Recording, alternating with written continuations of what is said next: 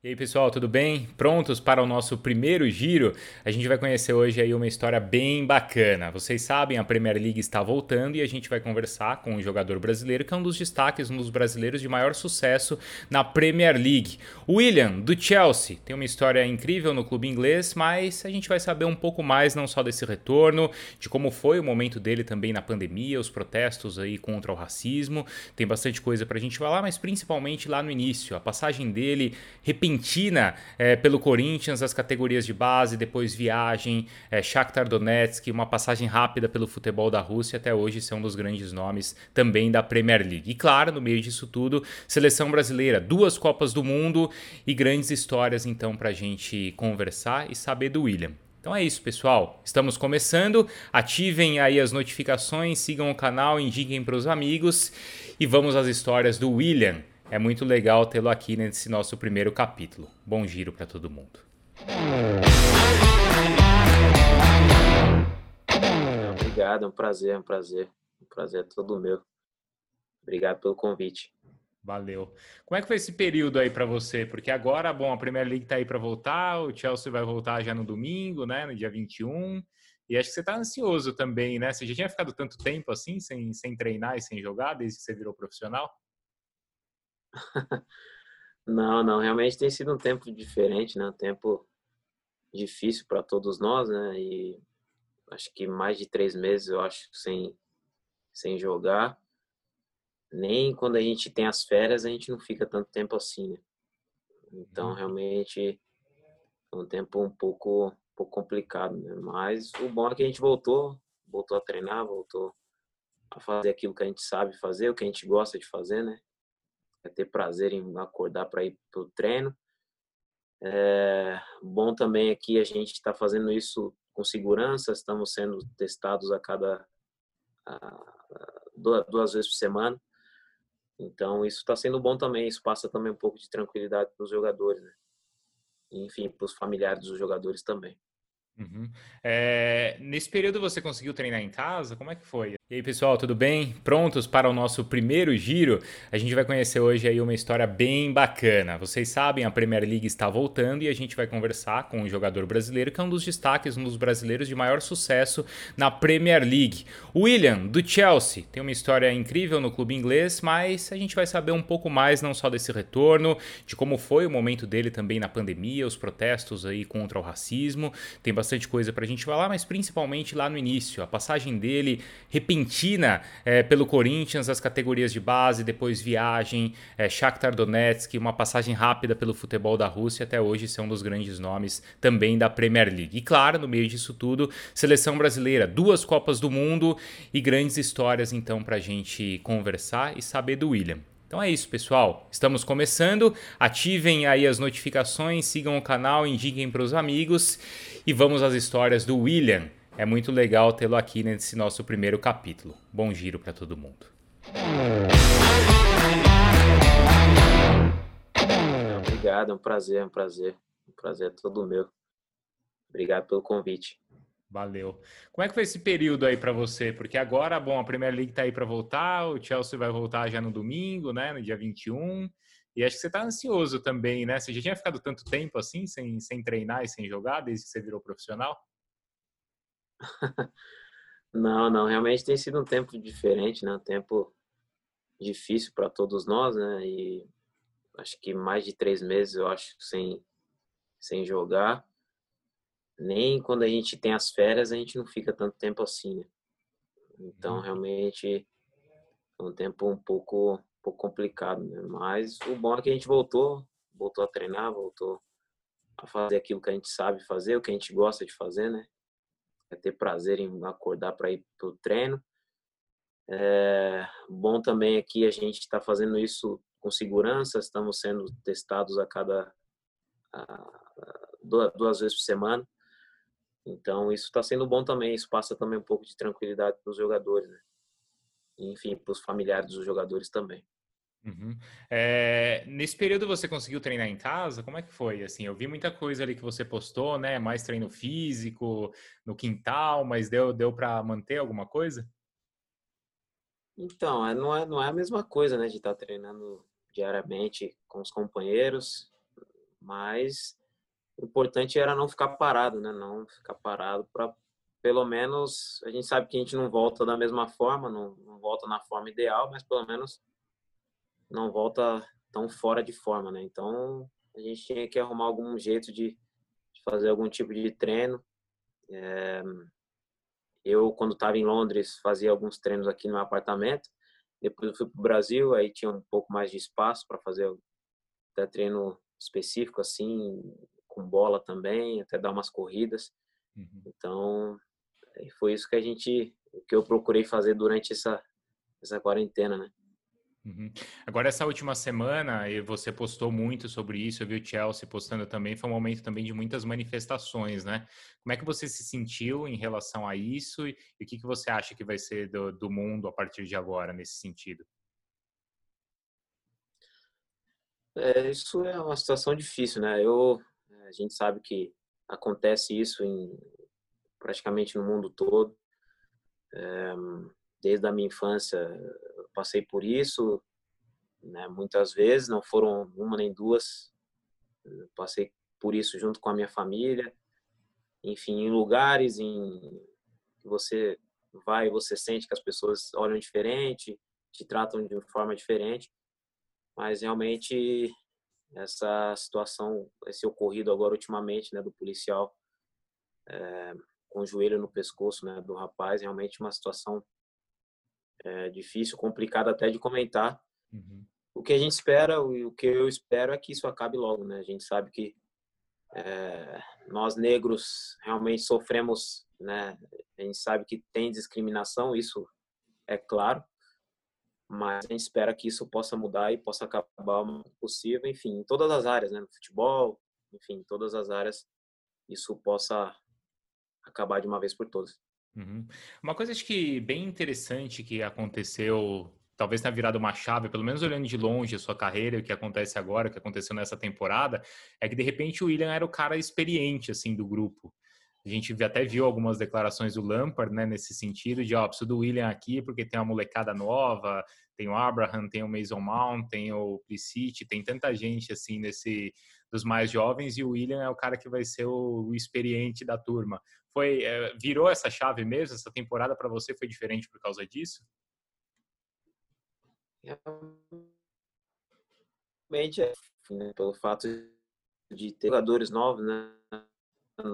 Enfim, quando eu entrei no Chelsea, é, eu era um menino novo também e tinha jogadores experientes, como o próprio Lampard também, John Terry, o Didier Drogba, enfim, vários outros jogadores.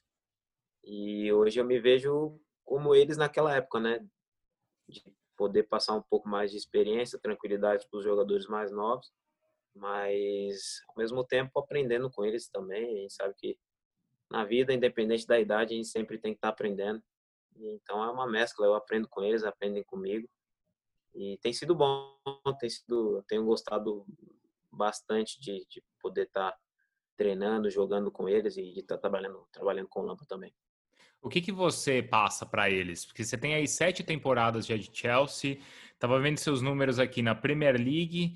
É o segundo brasileiro com mais jogos, 226, tem 247 Lucas Leiva, então em breve você pode se tornar até o brasileiro com maior número de jogos na Premier League. É, é, qual, como é que é essa relação? Porque eu imagino que, assim, com os brasileiros, talvez essa relação de, às vezes, não sei, puxar a orelha, dar uma dica, é, às vezes até aquelas brincadeiras que a gente sabe que tem no grupo, elas são naturais, né? Com um estrangeiro, como é que funciona? Eles têm essa liberdade assim com você? Tem, tem. A gente, a gente é um grupo bem, bem, bem tranquilo, né? A molecada gosta de brincar, gosta da resenha, como a gente. É uma, uma é um grupo, é um, é um ambiente bem leve, né? Um ambiente leve, um ambiente saudável. Não vejo nenhum tipo de de inveja por parte de nenhum jogador, sabe? Às vezes pode ser que aconteça em algum em algum grupo aquela inveja porque esse joga porque ele não joga. Então não vejo isso no nosso no nosso grupo, né? É um grupo bem bem tranquilo, uma molecada que gosta realmente de trabalhar e tem foco e, querem realmente ser, se tornar um dos melhores jogadores aí da, da Premier League. Agora, você estava falando de aprendizado, né? Que sempre aprende e tal. E, pô, você começou ali, né? A escolinha que eu até fui lá, visitei lá o clube em Ribeirão Pires, no salão. Aí depois você passa pela. Vai, vai, acho que Santo André, né? Se não me engano, na escolinha ali do, do Marcelinho. Era Santo André, né? Isso. Marcelinho Carioca. É. Aí depois você vira, tipo, profissional, vai para a base do Corinthians. Em que momento que você acha que você mais aprendeu, assim, na sua carreira? Ou depois já no profissional? Ou depois na Europa? Em que, momento que foi, assim, de grande aprendizado na sua carreira? Momento de grande aprendizado? É... é... Acho que, assim, cada Mas... fase você aprendeu alguma coisa, né? é. Mas, mas cada como é que fase foi, assim? Vai... Cada fase a gente vai aprendendo alguma coisa, né? Mas creio que o grande aprendizado que eu tive foi já era profissional agora, pouco tempo atrás, assim, com a com a com o falecimento da minha mãe, né? Foi um tempo esse aí foi o tempo mais difícil, assim, o maior aprendizado que eu tive, tanto dentro como fora de campo, né?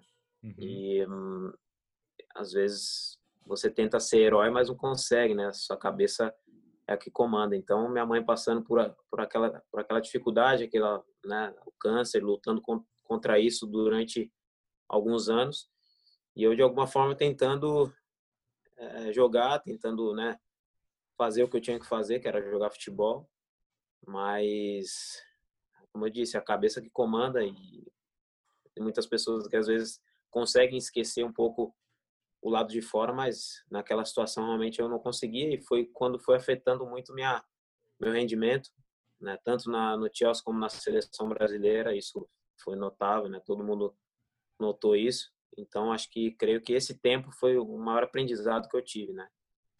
Eu aprendi bastante com esse tempo, com a perda da minha mãe, enfim, durante o processo todo, foi um aprendizado muito grande. Uhum. E aí tem uma história que é até curiosa, porque você faz um jogo, se não me engano, contra a Venezuela pela seleção, e tem um gol, algo assim, que é bastante emocionante, né? Sim, sim, esse jogo foi nesse jogo, na madrugada, por exemplo, depois desse jogo que ela acabou falecendo, né? Eu lembro que, que eu tive, eu ia voltar para cá, para Inglaterra, num voo privado com alguns jogadores, né? Uhum. Jogadores, uhum. jogadores do Liverpool, do PSG. E aí, enfim, eu fiquei sabendo da, do falecimento dela quando eu estava no avião. Uhum. E, William, o que que, às vezes, como você estava falando, poxa, meu desempenho caiu naquele momento na seleção e mesmo no clube, e muitas vezes nós, na imprensa, até fazendo meia-culpa, às vezes, às vezes a gente faz alguma crítica, ou às vezes o torcedor mesmo faz crítica e não sabe, assim, o que tem, o que está por trás, né? Ou o que, que, mais te incomoda nesse sentido? É porque de repente o torcedor não enxerga, é porque de repente às vezes tem uma crítica que passa do ponto. É, o que, que te, te? Não sei se algo te chateou nesse período ou, ou tem algo assim que te incomoda? Ah, me, incom me incomodou um pouco, né? Assim, chateou um pouco. Até, até eu, tive, eu fiz uma postagem na época. É, ninguém sabia, muita gente não sabia do que eu estava passando. Então, fiz uma postagem, né? Da, da um texto, enfim, postei uma foto da minha mãe. E aí as pessoas passaram a entender. Eu recebi vários, enfim, comentários, né? Pessoas comentando, comentando sobre a situação, desejando força, enfim. Uhum. Então, muitas vezes o torcedor, até mesmo a imprensa, não sabe o que o jogador está passando, né? Fora de campo, com a família, se está tudo bem, se não está. E a gente, nós jogadores somos iguais, né? Igual o torcedor, somos humanos também, temos as nossas dificuldades, né? Passamos por problemas também.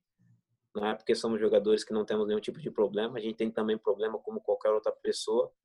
Então, muitas vezes a gente fica chateado, eu particularmente fico chateado por isso, né? Às vezes uhum. você não não rende, não consegue às vezes render à altura daquilo que o torcedor espera e ele te critica, claro que vai criticar, mas muitas vezes nem sabe o que está acontecendo na vida do jogador, né? Foi o que aconteceu comigo naquela, naquela época. Uhum. Agora voltando ali também, né, no seu início, é, acho que muita coisa você precisou abrir mão, né, daquele início e assim o seu pai também teve sempre muito próximo de você, a sua irmã, a sua mãe também ali ainda na época. Mas você, o que, que você acha que assim você de repente precisou abrir mão e que que você sente falta? Teve alguma coisa? Ou você o tempo inteiro, assim, desde o início, sempre se divertiu com essa história? Não, na verdade, assim, nunca. Não tem uma coisa aqui que, que eu senti falta. É porque uhum. era, era um sonho, né, que eu tinha e era um objetivo. Eu queria me tornar um jogador, né? Eu queria ser jogador profissional. Eu via os jogos, né? Assistia os jogos, assistia os jogadores jogando, enfim. Eu queria me tornar um jogador. Então, eu tive uma infância muito boa, brincava com os amigos, enfim, tinha família por perto lá no Ribeirão Pires, na minha cidade, onde eu nasci. Os familiares iam brincar no final de semana, empinava pipa, sabe? Essas coisas assim que realmente fica sempre guardado, né? Mas o, o, o que eu queria, o, o meu sonho falava mais alto, né? Era uhum. mais forte do que isso. Então, é, não, não, não senti nenhuma falta dessas, dessas situações. É claro que estar tá perto da família, dos amigos é sempre muito bom, né? Mas o sonho, a vontade de, de, de vencer era, era mais forte. Era mais... E, e quando que você falou assim, realizei meu sonho? Que momento que foi? Foi que você percebeu? Porque eu acho que assim, as coisas vão acontecendo naturalmente, né? Você está na categoria de base, de repente você, você faz parte aí de um elenco, você é chamado para o time profissional, aí de repente você está jogando. Mas assim, qual foi o momento que você falou assim, realizei o sonho? o momento que eu. Ah, eu Você falou assim, foi... assim, deu certo, a minha entrega toda deu certo, virei um jogador. Olha, eu, eu acho que foi quando eu, a primeira partida que eu entrei é, com, acho que foi com o Leão, quando ele uhum. me, ele subiu profissional, né?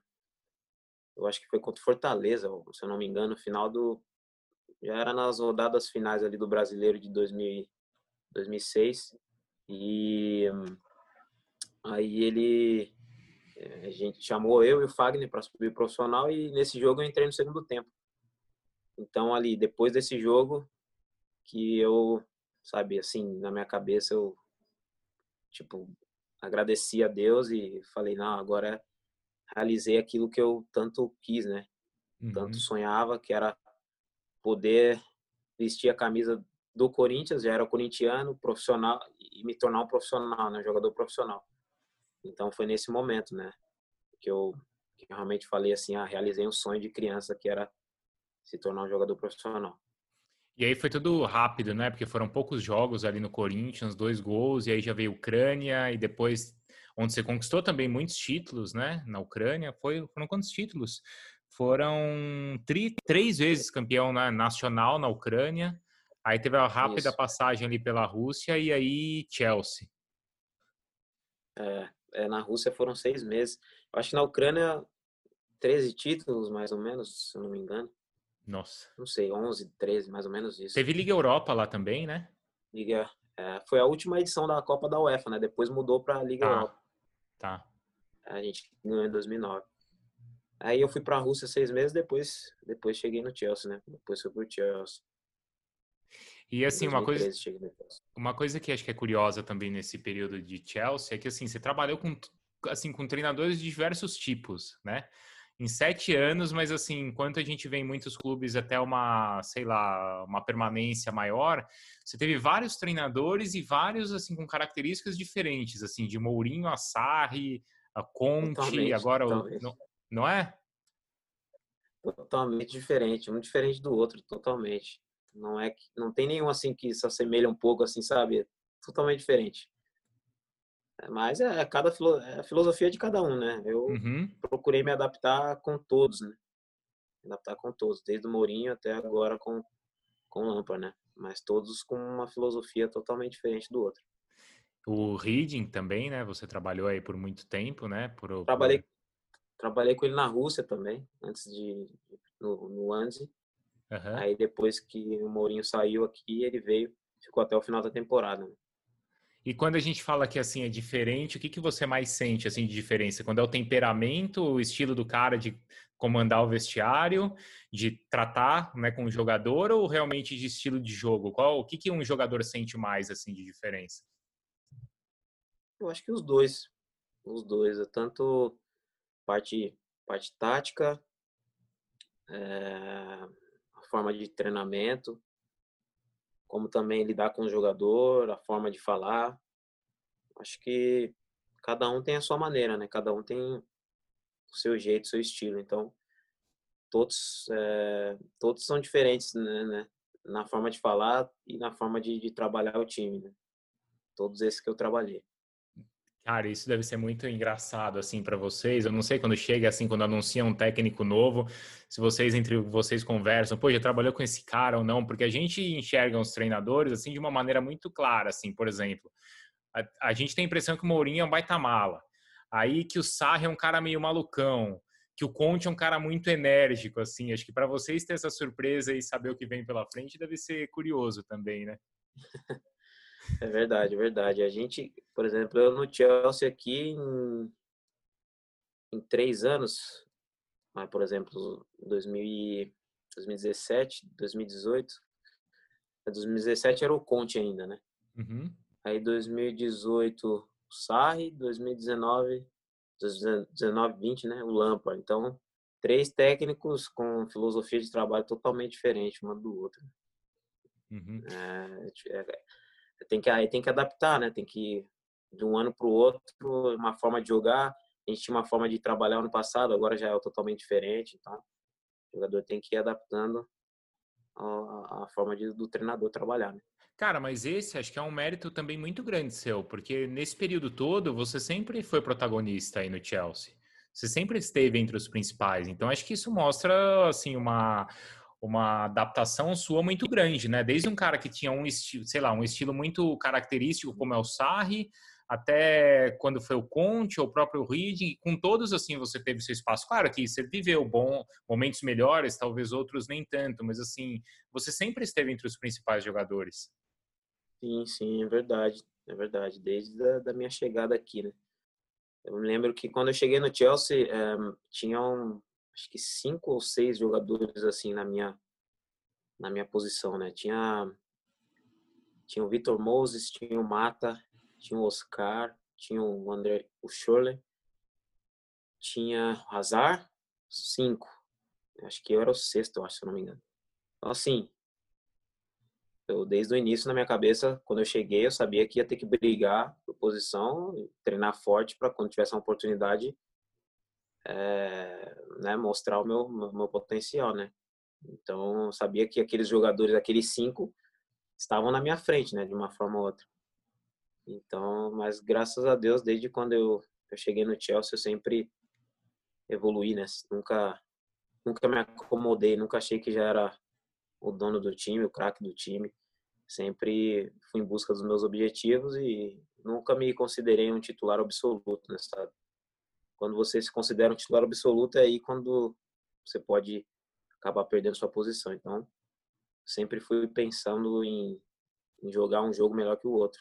E, graças uhum. a Deus, sete anos no clube já. Pois é, e aí assim, é muita vitória, né, como a gente falou, e acho que o mesmo acontece na seleção, na seleção brasileira também, é, com vitórias e também com derrotas. Antes até dessa, dessa questão, a gente tem discutido muito assim aqui no Brasil, né? Outro dia, não sei se você viu que o Vanderlei Luxemburgo postou um vídeo aí falando de drible, né? Que hoje os jogadores brasileiros, principalmente na base aqui no Brasil, estão muito engessados. A gente discutiu muito isso, né? O quanto que eh, aí na Europa você, você, assim, dentro ali do jogo, é importante você manter a, tática que o técnico monta, e aí a gente citou aqui todos os treinadores que têm características muito fortes, e o quanto vai da liberdade do jogador. Como é que o, o, esses grandes técnicos com quem você trabalhou, o próprio Tite também na seleção, como é que vocês equilibram isso? Olha, aqui é tática e aqui, aqui é liberdade. Então, é, eu, eu assim, eu particularmente, eu vou citar alguns treinadores que que eu tive a liberdade de, de, de, de, né, de dentro de campo de, uhum. desempenhar, desfrutar, desempenhar o meu melhor futebol, por exemplo, com o Mourinho, ele me dava liberdade de, de rodar entre linhas, cair pelo meio, ir para a esquerda, trocar com o Hazard, para a direita, sabe? Muitas vezes eu joguei com ele pela direita, pela esquerda, às vezes como 10, né, como a gente fala aqui, o 10 uhum. é um, um meio assim que joga é, no meio, né, quando joga por trás por trás do atacante ali. Então, é, com o Mourinho tinha essa liberdade. Por exemplo, aí já mudou com, com o Conte, já era um treinador que gostava que o jogador ficasse mais na posição, não gosta de mexer tanto, de trocar tanto. Com o Sarri também. Agora com o Lampard também, já é mais estilo Mourinho, ele dá liberdade para movimentar, de poder cair do lado esquerdo, do lado direito. E eu me sinto bem assim, né? Eu uhum. acho que o meu futebol rende muito mais quando eu tenho essa liberdade de poder de poder mexer, de poder sair de um lado do campo e para o outro, cair pelo meio, não ficar parado. Eu acho que acho que o meu futebol rende muito mais. Uhum. Ô, William, a gente estava falando de aprendizado e a gente sempre fala assim que no esporte você aprende muito com derrotas. Na seleção brasileira você conquistou títulos importantes, conquistou, por exemplo, recentemente a Copa América. Você teve também duas experiências em Copas do Mundo, né? Acho que é, isso é, tenho certeza que foi um sonho também realizado para você. É, mas assim foram duas Copas sem título e a gente a gente fala isso como se fosse fácil também conquistar o título de uma Copa do Mundo a gente sabe que não é né? O normal é você ir disputar a Copa e, e assim saber que é pesado quando você está lá. O que, que você aprendeu assim nessas duas Copas onde o Brasil é, não conquistou o título? Nem é justo né falar assim né pô você foi para a Copa e não ganhou o título mas mas qual qual foi o aprendizado assim nessas duas passagens na Copa do Mundo é diferente de qualquer competição, né? Uhum. Não tem não tem comparação. É, o que envolve a Copa do Mundo é totalmente diferente de tudo. E hum, as experiências não tão boas, né? Pelo, pelo, fato das derrotas que a gente teve na, aqui no Brasil contra a Alemanha. É, aquele jogo né, realmente foi uma fatalidade. E na Rússia, né, 2018 contra a Bélgica, eu creio que esse jogo a gente, a seleção brasileira não, não, não merecia a derrota. É, é aquilo, o futebol é decidido em detalhe, é uhum. decidido em detalhe, né? Isso ficou, ficou sempre fica provado, né? Futebol é decidido em detalhe. Se você lembra é, um lance, um lance antes da, da Bélgica fazer o gol, o Neymar bate escanteio, acho que a bola bate na perna do Thiago Silva, bate no travessão e, e volta na mão do, do Courtois. Sim. De repente, no escanteio deles, o Company raspa, a bola bate no ombro do Fernandinho e entra. Então, assim, o futebol é, é o esporte que você não consegue controlar o, o, resultado. Você consegue controlar o desempenho. Então, enfim, esse jogo realmente foi, foi muito. A gente ficou muito triste, né? Porque a gente teve um bom desempenho, né? A gente, a seleção começou subindo degrau, degrau por degrau na Copa, fazendo um jogo melhor que o outro. Mas nesse contra a Bélgica a gente acabou perdendo. Então, o jogo que... contra o México você foi muito bem, né? Na partida no segundo tempo, né? Principalmente. É, é foi um bom jogo esse jogo contra o México. Uhum. Mas é futebol, eu creio que futebol é decidido em detalhes e a experiência que a gente leva disso é que temos que sempre estar atentos a todos os detalhes. Né? É, é. Às vezes a gente a gente fala muito isso, né? Eu falo sempre, a gente fica muito preso também essa coisa ali, não só da tática, dos números tal. E, cara, ainda o futebol ainda é jogado por, por humano, né?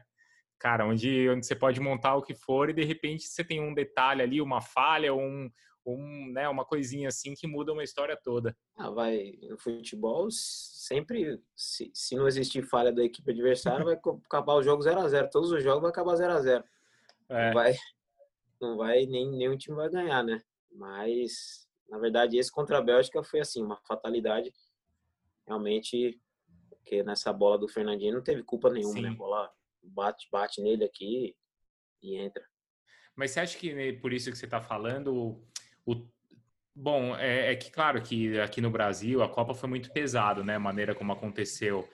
Mas esse sentimento assim de frustração de ter sido por tão pouco, talvez tenha sido mais mais pesado ali contra a Bélgica. Creio que sim. Eu, é, a gente, o time no segundo tempo, principalmente contra é. a Bélgica, a seleção massacrou, na é. minha opinião, massacrou a Bélgica. É, criamos muitas chances, poderíamos até ter empatado, virado o jogo. Na nossa, na nossa cabeça ali no banco, eu tinha saído no intervalo do jogo. Uhum. E eu me lembro que a gente, a gente falava, a gente, se a gente empatar for para prorrogação, a gente ganha o jogo. Eles estavam não estavam aguentando Sim. nem correr mais. Estavam mortos. Então, assim, realmente foi uma frustração muito grande. Ô William, se você pudesse jogar um jogo novamente, qual que foi assim o seu grande jogo? Caramba, esse dia foi espetacular para mim. Eu queria assim reviver, mas acho que no sentido de, de algo positivo assim. Qual que foi a grande a grande partida assim? Tem, foram, tem tem várias assim que eu posso uhum. mencionar, mas uma delas, creio que contra o Barcelona, nas oitavas da, acho que foi nas oitavas da Champions, no jogo, no primeiro jogo em casa, é, não mudaria nada. A única coisa que eu mudaria era o na verdade o resultado, né?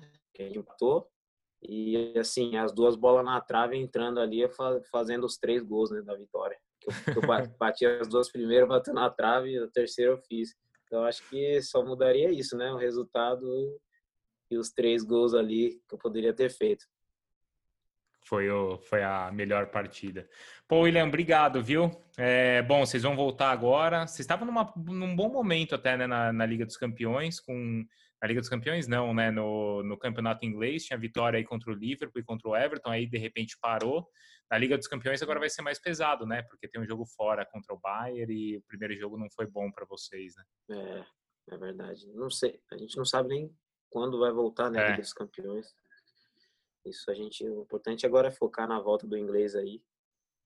Já contra o Aston Villa no dia dia 21, né? Fora Isso. de casa. Boa.